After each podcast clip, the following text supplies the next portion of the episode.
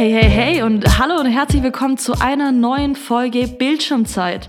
Wir, das sind ich und Linda, ähm, wir sind ziemlich, ziemlich weit weg auseinander. Bei Linda ist es quasi schon mitten in der Nacht und bei mir ist es gemütlich so Kaffeetrinkzeit. Linda, wo bist du denn? Hallo, hallo. Ich bin in Singapur, tatsächlich.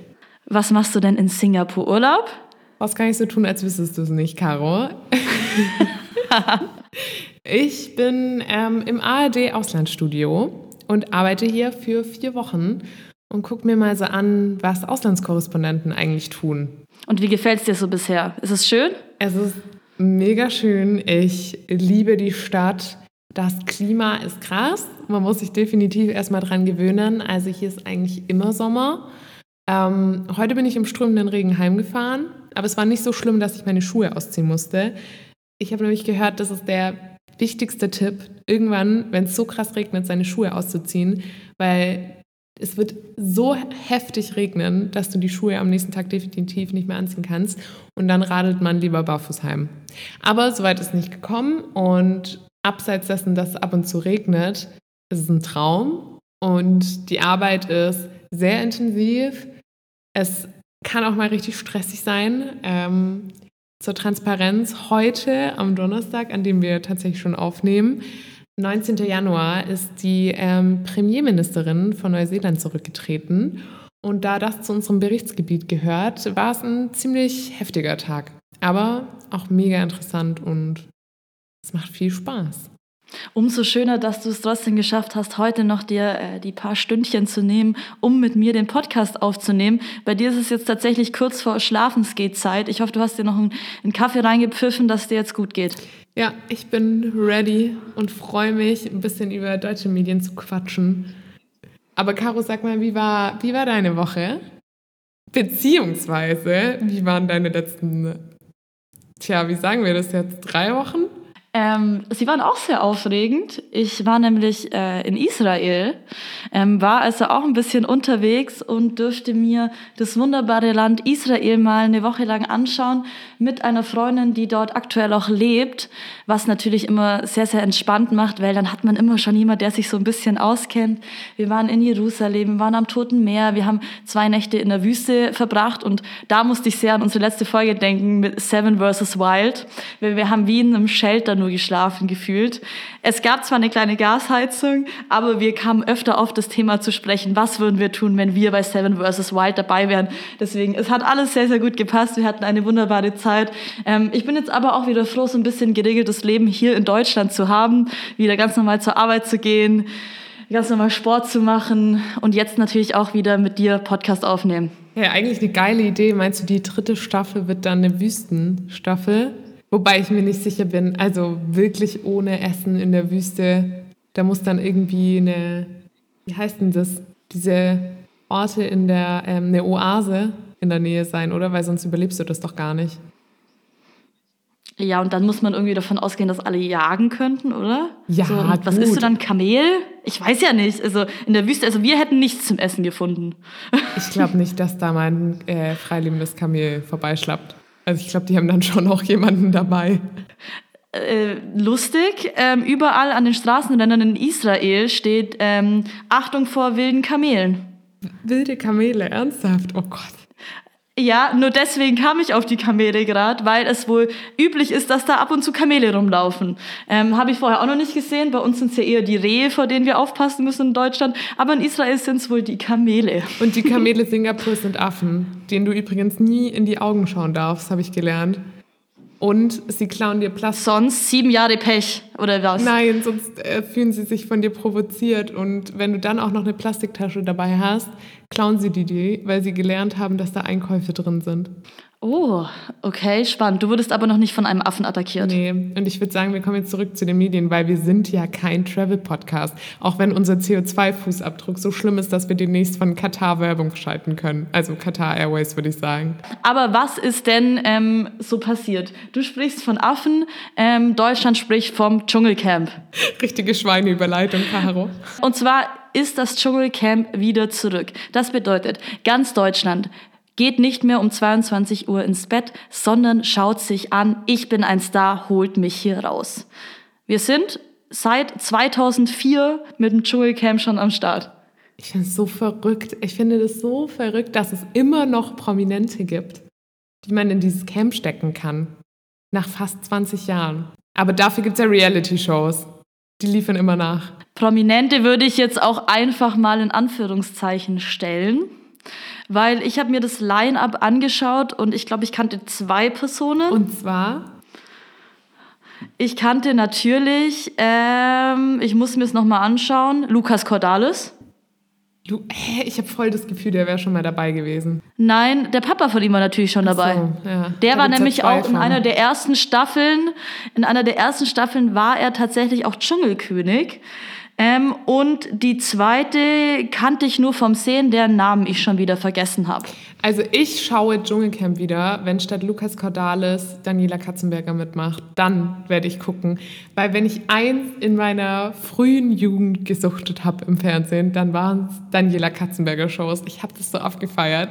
Irgendwie, weiß nicht, ich habe dann, hab dann Guilty Pleasure. Die Halbschwester von Daniela Katzenberger war, glaube ich, in der letzten Staffel doch dabei. Ja, das ist ja, also nicht das. Es ist halt nicht die echte Daniela. Und äh, apropos Dschungelcamp, Verena Kehrt ist auch dabei, ne? Ja, ist auch dabei. Fun Fact: Sie war, glaube ich, die, die am schlechtesten von allen Kandidaten verhandelt hat, weil sie ging wohl rein in die Verhandlungsgespräche mit: Ich würde es auch umsonst machen. Ähm, kleiner Service-Tipp am Rande, macht das nie. Grund, warum Frauen weniger verdienen als Männer. Danke, liebe Verena. Aber jetzt erzähl doch mal, wie sind die Quoten? Ja, das ist eigentlich das Erstaunliche, weil normalerweise kann man schon im Allgemeinen sagen, die Deutschen gehen um 22 Uhr ins Bett. Deswegen läuft wahrscheinlich auch ein Tatort so gut, weil der immer schön um 21.45 Uhr beendet wird.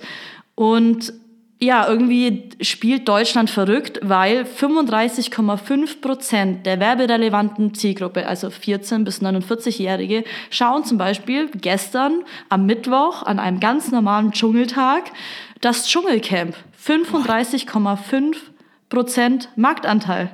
Alter, ich glaube, solche Quoten haben wir super selten hier vorgestellt, oder? Also krass. Man muss natürlich auch sagen, die Quoten, es ist natürlich zur späten Stunde und es wird ja zur späten Stunde sonst ähm, vielleicht nicht mehr so viele andere Sachen geguckt. Deswegen sind da die Prozentzahlen oft ein bisschen höher. Aber nichtsdestotrotz unfassbar gute Zahlen. So. Und das für ein, ein Format, das ja tatsächlich jeden Tag jetzt läuft. Ich bin mal gespannt, wie lange sie es halten können. Ansatzweise auch nur. Ja, beziehungsweise ich schaue mir oft so in der Früh dann kurz die Zusammenfassung an. Ähm, kleiner Tipp auch nochmal am Rande, macht es nicht, bevor ihr gefrühstückt habt.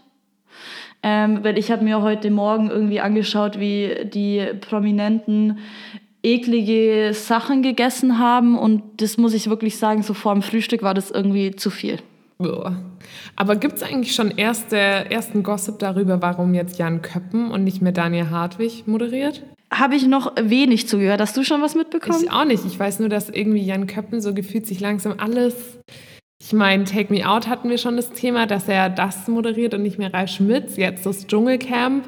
Was wird's morgen? DSDS? Ja, aktuell ist DSDS noch nicht von ihm äh, belegt, aber ja, RTL hat auch einen zweiten Neustart hingelegt. Und zwar ist DSDS in der 20. Staffel zurück. Man kann sich das gar nicht vorstellen. Die große Jubiläumsstaffel. Seit 20 Jahren gibt's DSDS. Jetzt Linda, wir sind ja noch gar nicht so viel älter als DSDS gefühlt.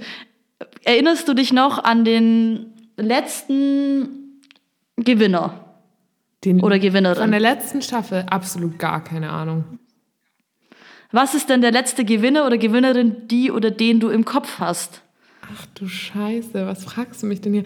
Der letzte DSDS-Gewinner, den ich im Kopf habe, dieser Schlagertyp, wie hieß der denn, der, ähm, der aus dem Zirkus kam?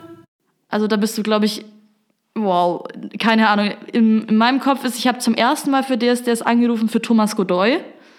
Boah, das ist super Und lang her.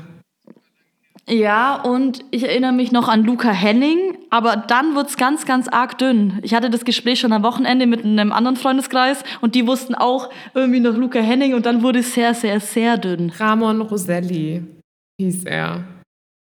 Wusste ich jetzt natürlich sofort. ja, der hat nämlich, ich weiß nicht, ob er der Erste war, der Schlager gemacht hat, aber der ist mir nachhaltig im Kopf geblieben. Weiß nicht warum. Ähm, aber es ist ja nicht nur die Jubiläumstaffel, ne? Es soll ja eigentlich auch die letzte Staffel sein. Offiziell soll es die letzte Staffel sein. Jetzt sind natürlich aber die Zahlen ziemlich gut. 3,05 Millionen Menschen haben sich tatsächlich den Auftakt von DSDS angeschaut und damit das Comeback von Dieter Bohlen, weil letzte Staffel war Dieter Bohlen ja nicht da. Aber sag mal, das heißt, das Dschungelcamp hat vor allem auch von dem starken DSDS-Abend profitiert, oder? Ja, das ist so ein Hin- und Hergeschiebe ein wenig. Ich könnte mir auch vorstellen, dass das DSDS-Publikum und das Dschungelcamp-Publikum jetzt nicht mega weit auseinander liegen. Und solche guten Quoten, obwohl es da einen heißen Wettbewerb gab. Letztes Jahr in der 19. Staffel von DSDS hat ja Dieters Platz jemand anders bekommen, und zwar Florian Silbereisen, unser Schlagerstar Florian Silbereisen. Der personifizierte Grund, warum meine Oma nicht mehr Traumschiff guckt. Weil er bei DSDS mitgemacht hat? Nö, weil er Florian Silbereisen ist. Sie sagt, er ist kein glaubwürdiger Kapitän. Für sie. Okay. Lassen wir jetzt einfach mal so stehen.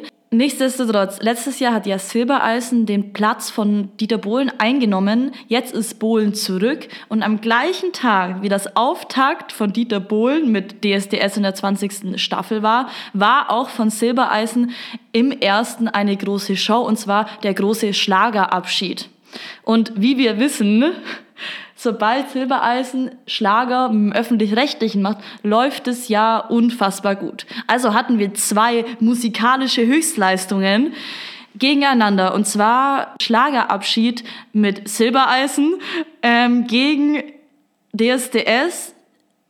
Rate mal, wer gewonnen hat. Ja gut, da Dieter Bohlen sogar auf Instagram davon geschwärmt hat, wie geil seine Quoten doch waren, kann es für mich eigentlich nur DSDS sein. Tatsächlich im Gesamtmarkt nicht. What? Alter, es ist so krass. Also in der werberelevanten Zielgruppe hat Silbereisen natürlich gegen Bohlen ähm, verkackt, aber im Gesamtmarkt, also von 3 bis 99 oder so, also alle, alle, alle, die schauen, da hat tatsächlich Silbereisen über 5 Millionen Menschen erreicht mit seinem großen Schlagerabschied. Es ist wirklich ein großer Schlagerabschied. Naja. Also ich weiß ja nicht, was ist denn dein Take jetzt zu DSDS? Ich, ich finde es so bitter. Ich finde es so bitter, dass man diesen Dieter Bohlen rausgeworfen hat ähm, mit der großen moralischen Keule.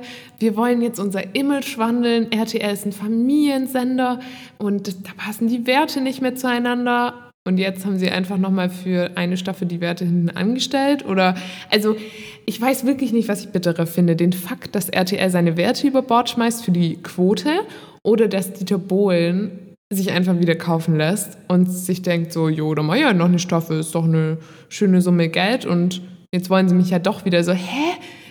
Für kein Geld der Welt würde ich, wenn ich aus einer Sendung gekickt würde, im nächsten Jahr einfach zurückkehren. Vor allem, wenn ich durch jemanden wie Florian Silbereisen ersetzt werde. Also ich glaube tatsächlich dem Gedanken, dass das eine Herzensangelegenheit ist, DSDS für Herr Bohlen. Mhm. Weil er damit natürlich irgendwie ja fast 20 Jahre Showbusiness gemacht hat das ist ja irgendwie so sein Baby. Er war ja die einzig Konstante bei DSDS und deswegen könnte ich mir schon vorstellen, dass das für ihn schon so ein bisschen ein Herzensprojekt ist, dass er da wieder dabei ist und RTL hat halt einfach gemerkt, ohne Dieter läuft es nicht so gut. Ähm, ich habe mir natürlich ähm, das Casting angeschaut als äh, als kleiner Medienfan. Und zwar ging es los, erster Kandidat der irgendwie Grieche, halbgriechische ähm, junge Mann, hatte erstmal so im ersten Moment den Auftritt, dass er, sage ich mal, jetzt nicht zu den Besten gehören würde. Was denkst du? Du hast ja auch geguckt. Ja gut, also wenn du halt reingehst und sagst, Pietro Lombardi ist der beste Rapper, den er kennt, schwierig. Schwierig, ja, hat halt seine Hausaufgaben nicht gemacht. Ja, und dann hat er auch irgendwie Pietro Lombardi noch mal kurz äh, mit äh, K1 verwechselt. Er hat auf jeden Fall jetzt mal nicht den Eindruck gemacht, als wäre die hellste Kerze auf dem Kuchen. Hat da auch so ein bisschen, äh, also halt diese Stimmung verbreitet, dass jetzt eher jemand kommt, der einfach nicht singen kann und ein ziemlicher Flop wird. Der klassische DSDS-Kandidat halt. Genau, und Dieter hat ihm auch am Anfang schon so ein bisschen auf die Schippe genommen und so ist deine Mutter stolz auf dich mäßig. Und ja, dann fängt er an zu singen, besser gesagt zu rappen. Und Plot Twist, seine Mutter ist richtig stolz auf ihn. Aber so ein bisschen auch zurecht, weil wie gesagt, er fängt an zu rappen und sein Beat sein Gesang geht ins Ohr und bleibt drin. Im Vorgespräch mit Linda gerade habe ich die ganze Zeit seinen Song performt im Hintergrund, weil ich es nicht aus dem Kopf gekriegt, seitdem ich diesen Song gehört habe. Und das Lustige daran ist, nachdem er diesen Auftritt bei der Castingshow hatte, ist dieser Song, den er selber produziert, ähm, gesungen und natürlich auch geschrieben hat, relativ viral gegangen. Also der Instagram-Seite hiphop.de, die so dafür bekannt ist, die neuesten Hip-Hop-Meldungen ähm, immer zu droppen, hat sogar gesagt, dass dieser Song wohl sehr viral aktuell ginge. Ja, beweist mal wieder, dass DSDS es irgendwie immer schafft, auch die jungen Leute zu kriegen. Es ist dieser Cringe-Faktor. Hast du es mitbekommen, dass Cringe jetzt gerade so voll im Trend ist? Also cringe Videos sind halt gerade so das Ding auf TikTok und da finde ich, passt der DSDS perfekt rein. Wir haben einfach eine Faszination daran, uns fremd zu schämen.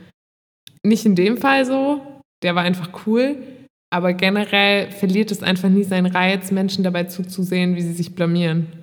Ja, so funktionieren wahrscheinlich auch Castingshows im Allgemeinen. Ja, und damit sind wir eigentlich auch schon bei dem Top-Thema der Woche. Wir brauchen wirklich Jingles. Hier jetzt bitte mal dieses Let's Bounce machen, Caro. Let's Bounce, Motherfucker, let's bounce. Ja, das müssen wir jetzt wahrscheinlich piepsen, aber pff, wer sind wir? Gesponsert? Nee. nee. Außerdem kann man das frei auf YouTube anschauen. Und solange das geht, kann ich hier auch Let's Bounce performen. Richtig.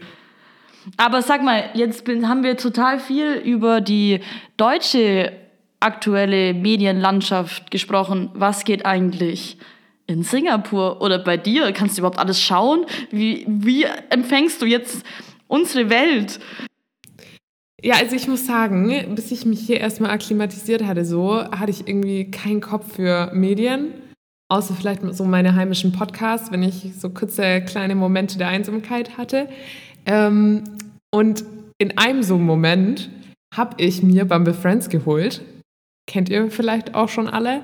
Ähm, ich habe es tatsächlich noch nie getestet. Es war ein voller Erfolg und ich habe eine neue Freundin gefunden, beziehungsweise eine sehr gute Bekannte hier kennengelernt, die von den Philippinen kommt. Und durch sie habe ich einen neuen Castingshow-Crush, kann man eigentlich so sagen. Heißt jetzt nicht, dass ich alles an diesem Format feiere, aber ich schaue es mir gerne an. Und zwar geht es um die Miss Universe-Wahl. Caro, was löst das in dir aus, Miss Universe? Ähm, das löst sehr viel Verwirrung in mir aus. Ich habe das Format noch nie gesehen, aber man hört natürlich davon, dass zum Beispiel bei Too Hot to Handle oder sowas Leute sind, die bei der Miss Universe schon mal dabei waren. Oder es gibt ja auch hier in Deutschland die Miss Germany, die Miss Rheinland-Pfalz, die Miss Franken. Es gibt natürlich auch unsere Weinkönige und was weiß ich alles. Ähm, aber sag mal, wie ist das aufgebaut? Kann ich mir das wie Germany's Next Topmodel vorstellen? Also erstmal muss ich sagen, dass meine einzige Assoziation zu diesen Misswahlen irgendwie der Europapark ist. Ich habe aber irgendwie nicht, ich weiß nicht warum. Ich glaube, die fanden da mal statt, diese Wahlen. Ja, mein einziger Take dazu war der Europapark. Ähm, wenn du auf den Philippinen groß wirst, ist es ein bisschen anders, weil da wird das voll gehypt. Und die WG meiner Freundin hat sich tatsächlich morgens Wecker gestellt, um die Miss Universe-Wahl zu gucken, wegen der Zeitverschiebung. Der Super Bowl ist ein Scheißdreck dagegen. ist ein Scheißdreck dagegen, ganz genau. Und naja, wie ist das also aufgebaut? Ich, ich finde allein diesen Umfang super krass. 83 Kandidatinnen treten erstmal auf der Bühne auf. Und dann kommt eigentlich schon das Beste. Das Beste kommt direkt in den ersten ja, lass es 25 Minuten sein. So lang dauert es nämlich, bis sich jede Kandidatin mit Namen und Nationalität vorgestellt hat.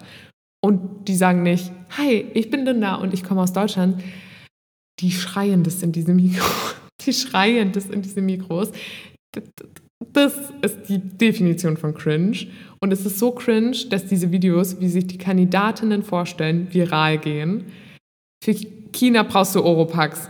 Kurze Zwischenfrage. Wie ist die Situation, wie kann ich Miss Universe werden? Also kann ich mich da einfach bewerben oder muss ich davor Miss Germany sein? Ja, ja, ja. Du musst alles durchlaufen. Im Prinzip musst du erstmal Miss Stuttgart werden. Und dann arbeitest du Danach so muss ich Miss. Baden-Württemberg werden. Und dann muss ich Miss Germany werden, um dann zur Miss Europe zu kommen, um dann zur Miss Universe zu gelangen. Äh, ich denke. Das hört sich zu aufwendig an. Ich gehe doch lieber zu DSDS. Ja, es ist tatsächlich, also ich glaube, du musst da ungefähr so ein Jahr für einplanen, um zu Miss Universe zu kommen. Es ist schon ein Effort, den du da reinsteckst. Müssen Sie sich auch vorstellen und fragen, was Sie, also und sagen, was Sie eigentlich für Berufe haben? Ja, also es gibt tatsächlich so richtig kleine Vorstellungsvideos, wo dann die Kandidatinnen, die weiterkommen, es wird nämlich erstmal von 83 auf 16 reduziert, vorgestellt werden. Und in diesen Videos lernt man die Kandidatinnen kennen.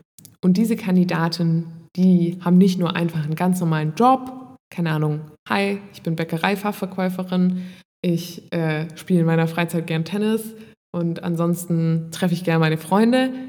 Nein, wenn du da nicht eine Foundation gegründet hast, wenn du nicht seit zig Jahren ehrenamtlich aktiv bist oder, keine Ahnung, ein Buch geschrieben hast, dann kommst du da nicht vor. Du musst außergewöhnlich sein, du musst was für die Gesellschaft tun. Und was natürlich nie thematisiert wird, ist die Grundvoraussetzung. Du musst einfach den Schönheitsidealen entsprechen.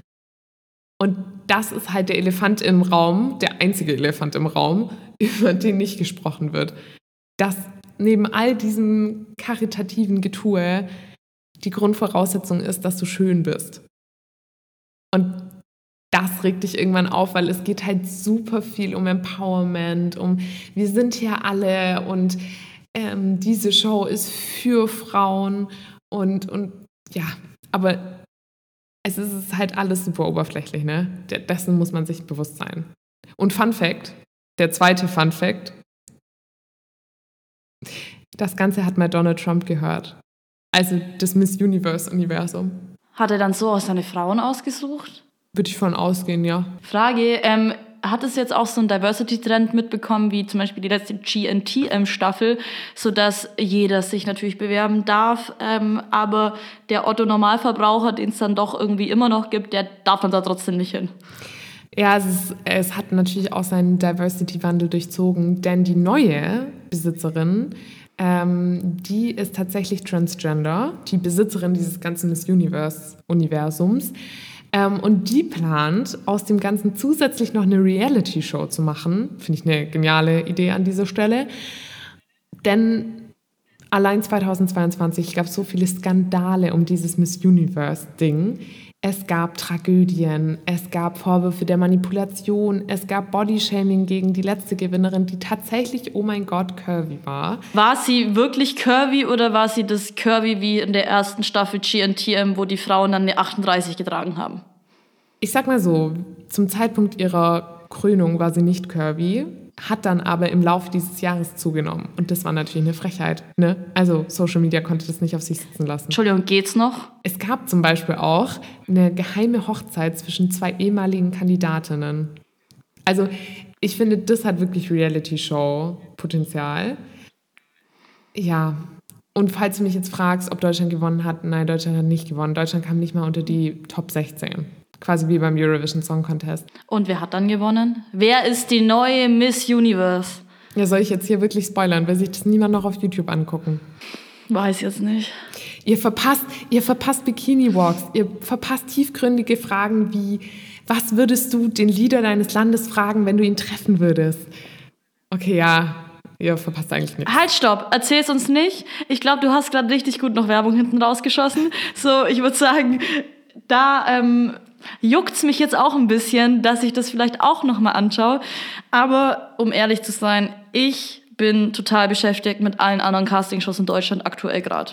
Wir haben ja auch eine ganz kleine, aber feine oder vielleicht gar nicht mehr so kleine Auswahl, oder? Gefühlt gibt es inzwischen zwischen diesen klassischen Castingshows so, so viel mehr. Also eigentlich kannst du dich ja mit allem bei irgendwas bewerben, oder? Ja, ähm, deswegen direkt die Frage, Linda. Wo würdest du dich bewerben unter allen Castingshows dieser Welt? Wir haben gemerkt, die Miss Universe fällt raus, weil wir haben beide kein Jahr Zeit einfach. Und wir sind jetzt auch noch nicht Miss Germany geworden. und ich glaube auch nicht, dass das passieren wird. Deswegen, ähm, was wäre dein Traum? Wo willst du dich bewerben, wenn du jetzt dich in der Castingshow bewerben musst? Oh Gott, also ich sag, das, das klingt jetzt ganz selbstverliebt, aber so meine ich das überhaupt nicht. Aber diese Frage kriegt wahrscheinlich jede große Frau irgendwann mal gestellt und Caro, du wahrscheinlich auch so. Oh, du bist ja so groß, hast du schon mal überlegt, bei GNTM mitzumachen? Einfach nur, weil du groß bist, weil als große Frau musst du entweder Volleyballerin sein oder Model. Ja, oder Basketball. Ich werde oft auch nach Basketball gefragt. Ja, ich bin keins der drei Dinge. Ich glaube, ich habe meine ja, Größe nicht genutzt. Ja, bestimmt. Ähm, also du wärst dann bei GNTM also. Wahrscheinlich einfach wegen meiner Fernsehgeilheit, ja. Okay, verstehe ich. Ähm, du? du? würdest den, den Laden bestimmt aufmischen. Ja, mein Problem ist, ich habe einfach keine Talente großartig. Also äh, außer dass ich gern quatsch. Ähm, also ich kann nicht singen, DSDS fliegt. Ähm, ich kann Hä, auch nicht Nein, rappen, es so. fliegt nicht. Offensichtlich es überhaupt nicht. Ab mit dir zu DSDS, let's bounce. Äh, vielleicht müsste ich, vielleicht müsste ich noch ein bisschen an meinen äh, Rap-Fähigkeiten ähm, arbeiten. Denn beim Supertalent, ich finde, da ist immer die Bühne zu groß, da kann man irgendwie auch zu viel machen. Und dann würde ich da halt stehen und mir würde in dem Moment nichts einfallen, was ich wirklich gut kann. Und ich habe jetzt auch keinen Superhund, der irgendwie tolle Dinge tun kann. Ähm, ja, und dann gäbe es noch The Voice of Germany, aber ich glaube, DSDS wäre besser für mich, weil ich vielleicht eher mit meinem Gesamtpaket punkten könnte.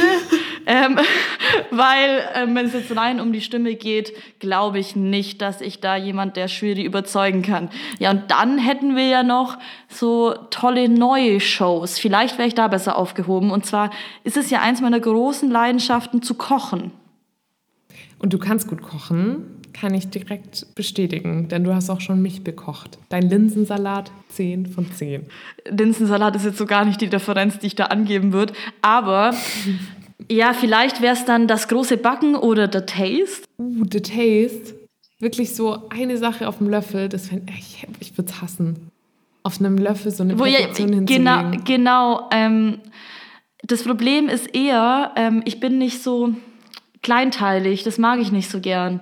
Zum Beispiel, ich mag auch keine Plätzchen backen zur Weihnachtszeit, wenn mir das auch so ein Ticken zu kleinteilig ist. Jo, Caro, aber dann bist du so falsch bei The Taste. Vielleicht wäre ich gut für The Mask Singer, aber dafür müsste ich ja erstmal berühmt sein.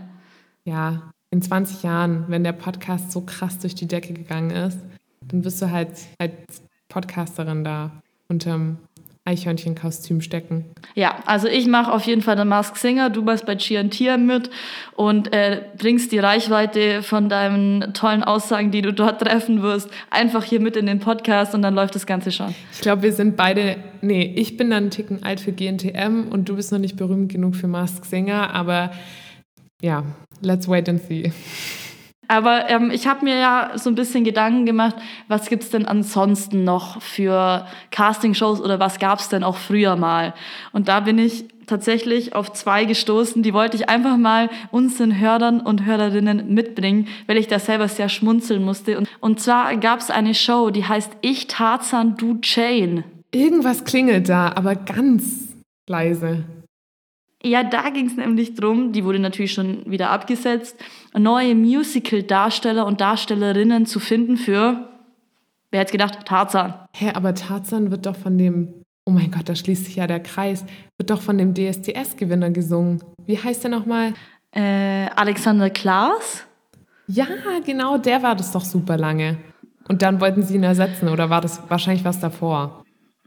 Ich glaube, das war davor. Ähm, zweite lustige Castingshow, Lego Masters. Der beste Lego-Bauer oder Bauerin wird gesucht. Oh Gott, Plot Twist, das waren Erwachsene, oder? Ja. Oh Gott. Und dann haben sie da ihre Star Wars-Sticker gebaut, oder was? Ja, spannend auf jeden Fall. Hat sich wohl auch nicht ganz so durchgesetzt, weil wir können jetzt Lego Masters nicht mehr gucken.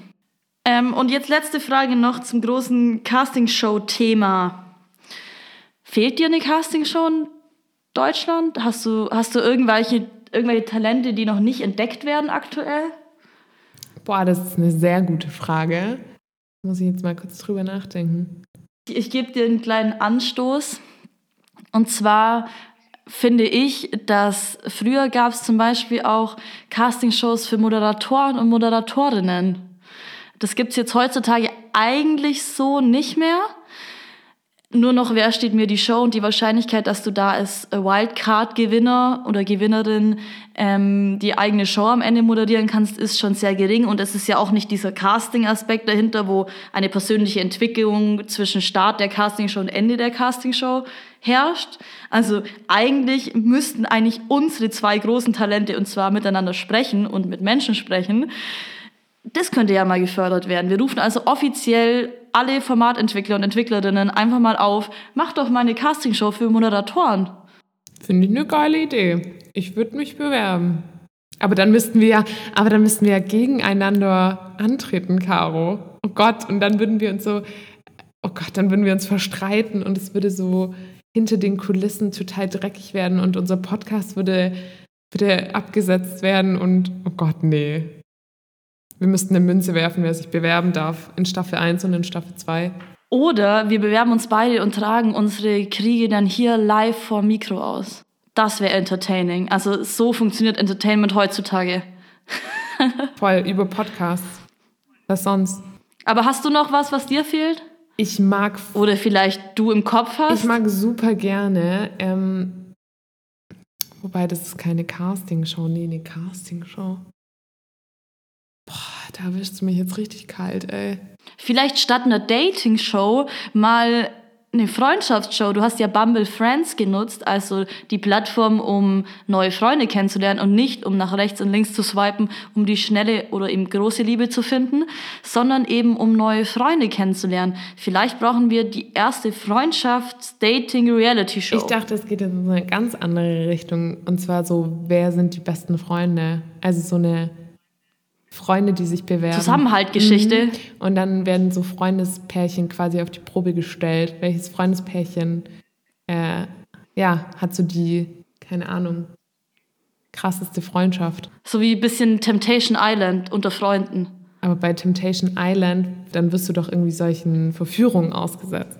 Ja, das gibt es ja bestimmt in Freundschaften auch. Also 500.000 Euro oder du ähm, bist mit deiner besten Freundin nicht mehr befreundet. Aber da verschwimmt ja irgendwie schon so ein bisschen die Grenze zwischen Casting und Reality. Also ich weiß nicht, in dem Moment, wo irgendwie dann äh, du über einen längeren Zeitraum gefilmt wirst und es nicht mehr unbedingt um die nächste Runde geht und um ich weiß es nicht. Doch, es gibt schon auch in Reality-Formaten nächste Runden, aber irgendwie fühlt sich da alles mehr nach wir begleiten euch in eurem Leben und ihr steht nicht konsequent auf einer Bühne an, oder? Genau über das Thema habe ich auch nachgedacht und eigentlich am Ende einer jeden Reality TV-Show steht ja meistens auch irgendwie was wie sowas wie ein Preis. Wie beispielsweise bei Bachelor in Paradise, wo sie sich dann für Geld oder für Liebe entscheiden. Oder wie beispielsweise bei der neuen Sendung Make Love, Fake Love, in der es darum geht, Singles und Vergebene zu entlarven und eine einzige Person muss am Ende sich für einen Mann beispielsweise entscheiden und ist dieser Mann dann Single, bekommen beide 50.000, die sie sich teilen, ist der Mann aber vergeben, für den sie sich entschieden hat, bekommt nur der Mann 50.000 und irgendwie hat es ja schon was von diesem Wer ist Sieger? Wer hat dieses Preisgeld bekommt? Das Preisgeld dann natürlich mit diesem knackigen Kernaspekt, dass sich die Leute da auch noch nebenzu verlieben. Vielleicht musst du auch noch ein, zwei Sätze zur Host der Reality Dating Show, whatever, sagen. Und zwar Make Love or Fake Love ist ja eine Reality Show, die jetzt äh, Ende Dezember neu auf RTL gestartet ist.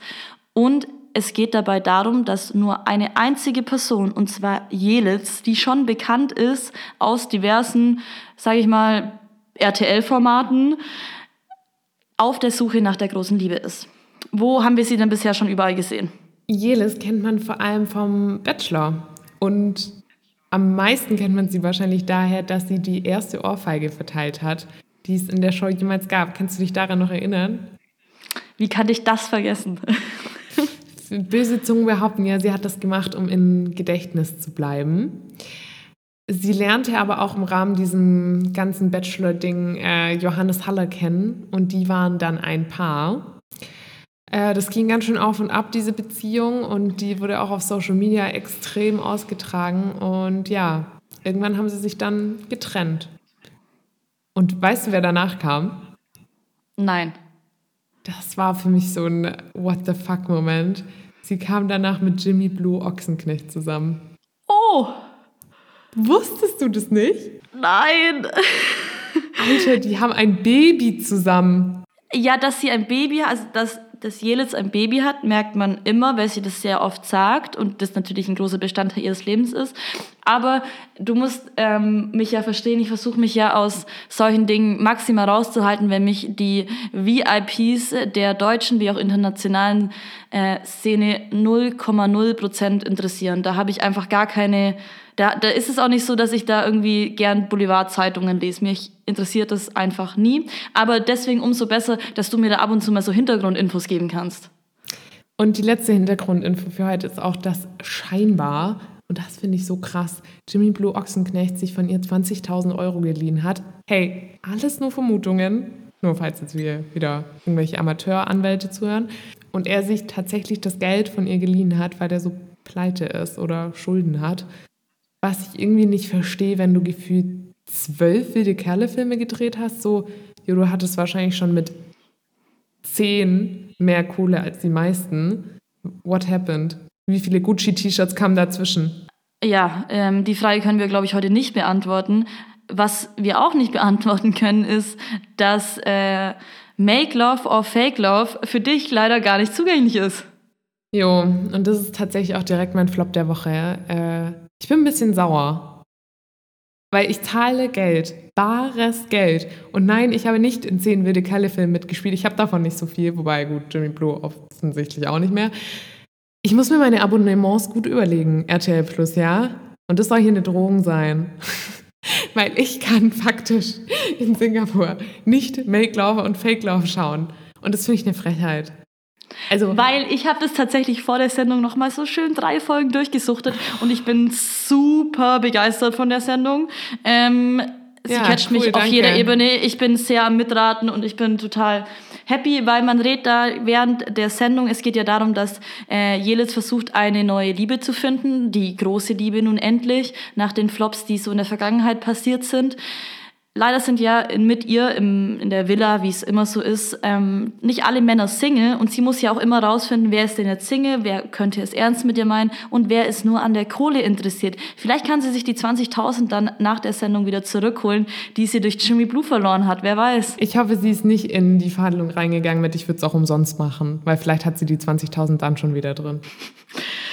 Wir werden sehen, aber es ist auf jeden Fall eine sehr, sehr unterhaltsame neue Reality-Show, bei der man immer so ein bisschen mitdreht und versucht selbst herauszufinden, welcher Mann denn nun Single und welcher Mann denn nun vergeben ist. Und deswegen ist das tatsächlich mein Hot der Woche, während es mal wieder dein Flop ist. Wir schaffen es irgendwie, uns immer so ein bisschen zu überlappen. Ja, ich hatte aber auch nur Platz für einen Hot, denn ich muss hier wirklich mal einen richtigen Shoutout geben. Es lohnt sich, 16,99 Euro dafür bei Amazon Prime zu zahlen, für die erste Staffel wohlgemerkt, und es gibt zwei. White Lotus. Wahrscheinlich bin ich super late to the party. Verzeiht mir, ich hatte eine Woche ohne Medienkonsum aufzuholen. Ist so eine geile, satirische, ich, ich kann es gar nicht, so ein Satireformat auf eine Art, aber es ist alles fiktiv, aber es ist so krass zeitgeistig, dass du das Gefühl hast, das Ding wurde gestern gedreht. Tatsächlich wurde es aber während Corona gedreht. Also zur Einordnung, es ist eine HBO-Serie, deswegen müssen vermutlich auch wir deutsche Streamer dafür zahlen bei Prime und Co. Und es geht im Groben und Ganzen um äh, Reiche und Menschen, die für Reiche arbeiten, in einer Urlaubssituation. In der ersten Staffel sind wir in einem Resort auf Hawaii. In der zweiten Staffel geht es nach Italien. Und ja, man sieht einfach so hautnah und so krass, weiß ich nicht, authentisch, was Geld mit Menschen macht. So, da hast du die Familie mit den zwei Kindern wo die, der Sohn irgendwie nur noch vom Handy abhängig ist. Die Tochter ist so übelst Gen Z und super tolerant, was alle anderen Menschen und Ethnien und diverse, weiß ich nicht, Lebensformen angeht. Nur ihre eigene Familie hasst sie irgendwie und judgt sie den ganzen Tag, was einfach, es ist einfach so Gen Z auf den Punkt gebracht und dann gibt es irgendwie das frisch ver verheiratete Paar, was irgendwie dann doch nur wegen dem Geld zusammen ist oder vielleicht auch nicht. Und dann gibt es auch so die Angestellten, die sich irgendwie von, von diesen Rich Kids und den, den reichen Schnöseln äh, ja, umherscheuchen lassen muss und denen die Wünsche von den Augen ablesen muss. Und es, ich weiß nicht, es ist einfach on point. Frage, das Ganze spielt in der aktuellen Zeit oder spielt es in der Vergangenheit oder in der Zukunft oder kann man das 2023 in die Türkei nach 2023 jetzt sinngemäß eigentlich verschieben? Total, total. Also Mike White hat das Ganze geschrieben und das Krasse ist, er hat diese ganze Show allein geschrieben. Es gab kein Writers Room oder sonst was. Das finde ich schon allein heftig. Und, Kurze ähm, Erklärung, vielleicht ähm, normalerweise oder sehr oft bei Serien oder Filmen ist es so, dass nicht eine Person alleine so was schreiben kann, sondern dass das sogenannte Writers Room gemacht werden. Das bedeutet, dass verschiedene Autoren zusammen die Texte, die Drehbücher etc. entwickeln und dadurch ein rundes Konzept wird. Wenn jetzt also jemand allein eine ganze Serie schreibt, ist das ziemlich krass. Ähm, es gibt oft dann eben einen Head-Autor, dessen Name dann auch überall steht, aber ohne einen Writers Room kommt man selten noch aus, würde ich sagen. Voll. Und wenn man es dann halt auch noch schafft, mit der Serie so krass erfolgreich zu werden, jede Folge dürfte nicht mehr als drei Millionen Dollar kosten. Das klingt jetzt erstmal nicht schwer einzuhalten. Aber wenn du für die großen Streamer produzierst, dann, dann schaffst du das schon relativ schnell. Und ja, er hat, er hat einfach einen mega Erfolg hingelegt. Und was ich einen richtig süßen Twist fand, war, dass er für Jennifer Coolidge, die gerade super viral geht mit ihrer Golden Globe-Rede, ihr die Rolle auf, auf den Leib geschneidert hat ähm, und sie eigentlich ablehnen wollte. Weil das Ganze wurde ja wegen, während Covid gedreht und sie hat sich einfach nicht so gut gefühlt. Sie meinte, sie ist nicht in Shape und mental ist sie auch nicht so gut beieinander. Sie wollte die Rolle eigentlich nicht annehmen und hat es getan und ist jetzt deswegen auch in aller Munde. Und es freut mich einfach, dass sie jetzt endlich so diesen krassen Durchbruch hat, weil sie ist eine super Schauspielerin. Für alle natürlich, die jetzt Jennifer Coolidge nicht direkt auf dem Schirm haben, Jennifer Coolidge ist Stiflers Mom von American Pie. Schöner hättest du unser Wissen über die Medienlandschaft nicht beschreiben können. Einmal reden wir kritisch über die neuesten Formate und dann wieder über Stiflers Mom. Aber ich würde sagen, wir lassen es gut für heute. Ähm, ich muss ins Bett und du gehst, keine Ahnung, was machst du denn jetzt noch? Sport. Tatsächlich gehe ich heute wieder zum Sport, weil mein normaler Lebensalltag hat jetzt wieder begonnen. Ich gehe jetzt gleich zum High-Intense-Intervall-Training. Ähm, ich habe ein bisschen Schiss vor dem ähm, vor dem Muskelkater, der auf mich zukommt. Und wer jetzt heute dachte, in der großen Casting-Folge von Bildschirmzeit, da ging jetzt ja wohl eins ziemlich unter. Natürlich haben wir zu wenig über Germany's Next Topmodel gesprochen. Mit Absicht. Ja, zwar wird Linda die Bewerbung bestimmt noch irgendwann mal rausschicken, aber es wird irgendwie, wenn dann Germany's Next Topmodel losgeht, natürlich eine komplett gesonderte Folge geben. Macht euch keine Sorgen.